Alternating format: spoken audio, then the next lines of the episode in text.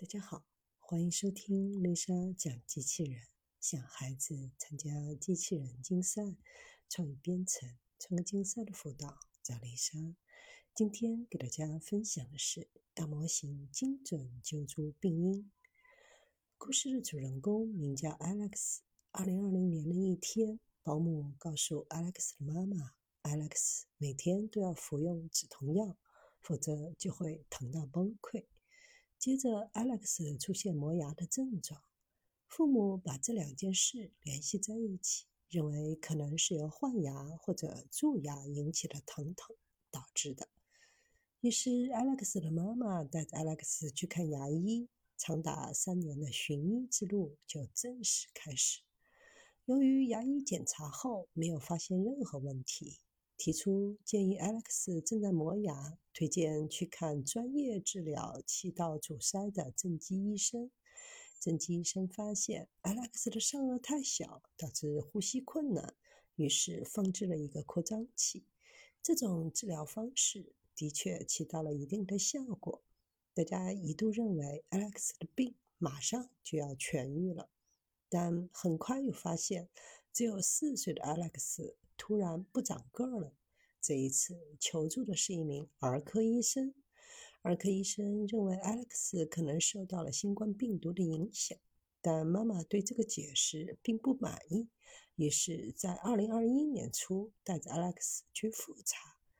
儿科医生告诉 Alex 妈妈说，Alex 的个子有长高一点，但左右脚有些不平衡，建议选择物理治疗。这次，Alex 的妈妈相信了医生的话，但在物理治疗开始之前，Alex 出现了头疼的症状，而且越来越严重。物理治疗的事只好先搁置一下。母亲又带着 Alex 去看神经内科医生，结论是 Alex 患有偏头疼。在和头疼进行抗争的同时，Alex 被精疲力尽的各种症状困扰着，于是又被带到了耳鼻喉科那里去检查是否有鼻窦问题影响睡眠。经过这番波折后，Alex 终于接受物理治疗。物理治疗师认为 Alex 可能患有一种畸形的先天性疾病。这种疾病可能会导致头骨和脊柱相连接的大脑出现异常。Alex 妈妈又重新带 Alex 看了新的儿科医生、小儿内科医生、成人内科医生和肌肉骨骼医生等。最终，Alex 看过的医生多达十七位，可以说是几乎踏遍了能够想到的所有科室。甚至还被送入过急诊，但依然没能检查出来个所以然。抱着试一试的心态，Alex 的妈妈注册了一个 ChatGPT 的账号，将 Alex 的症状和磁共振各种报告中的注释一并输入。其中有一个细节，就是 Alex 无法完成盘腿坐的动作。ChatGPT 给出的诊断是脊髓栓系综合症 （TCS）。当然，妈妈并没有直接相信。得到答案后，她先是找到了一个患儿的家长交流群，结果看了里面的讨论之后，Alex 的妈妈觉得这些症状和 Alex 真是太像了。这一发现让几经熄灭的希望之火重新燃了起来。事后，Alex 妈妈回忆说，自己在电脑前坐了一整晚，经历了所有的一切。带着这一结论和 Alex 的 MR 报告，找到了神经外科医生。这一次，终于找对了人。神经外科医生看了一眼 MRI 的报告，就给出了和 ChatGPT 一样的结论，并指出栓系的具体位置。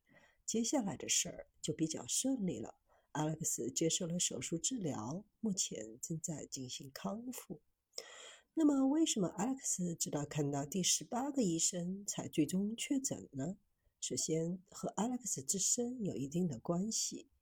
脊髓栓系综合症 （TCS） 患者的背部通常会出现裂口，但 Alex 并没有裂口。这种情况被称为隐式。脊髓栓系综合症 （OTCS）。虽然脊髓栓系综合症是一种罕见病，在新生儿的发病率也并不低，比白血病的发病率还要高一点。但隐式脊髓栓系综合症就比较罕见了，罕见到发病率根本就没统计出来。不过，毕竟故事的最后，有医生看到 MR 的图像后，很快给出了正确的判断。之前没能确诊。或许是因为找错了医生。前面的十七位医生当中，的确没有人从事外科。当然，这也是正常的，毕竟他们都擅长各自专业领域的专科医生，专业之外的知识难免了解不全面。这也暴露了一个问题。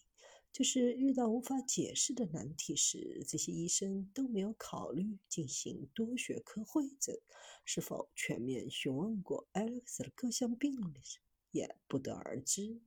用 Alex 妈妈的话说，没有人愿意解决超出自己学科范围的问题，没有人会给出任何关于诊断结果的线索。而 ChatGPT 的知识库至少在广度上比细分领域的专业人士要丰富得多，更加全面地考虑了 Alex 的情况，最终才得出正确的结论。那么，这次 ChatGPT 的成功诊断究竟是误打误撞，还是确实已经具备诊断能力的呢？事实上，当 ChatGPT 或者 GPT-4 用来做病情诊断工具，并不是第一次有人这样做。在 GPT 四出来不久，就有人成功的诊断了自家狗子的一种病例。这段经历一度在网上爆火。主人将狗子第一次发病开始的症状、治疗过程以及每次的血检报告都输入给 GPT 四。二十号当天，高烧四十一点五摄氏度。医生根据验血结果诊断为犬巴贝斯虫病，附血液检查结果。接下来的三天接受抗生素治疗，二十四当天接受抗生素治疗，但出现牙龈苍白，附新的血液检测结果。GPT 四很快给出检测的结果，并在对话中表明，可能是由以下两种原因导致。一溶血，由于各种原因造成的红细胞破坏，如免疫介导性溶血性贫血、毒素或者除贝巴斯虫病以外的其他感染。二失血，内部或外部出血，可能会有创伤、手术或胃肠道问题，比如溃疡或者寄生虫引起。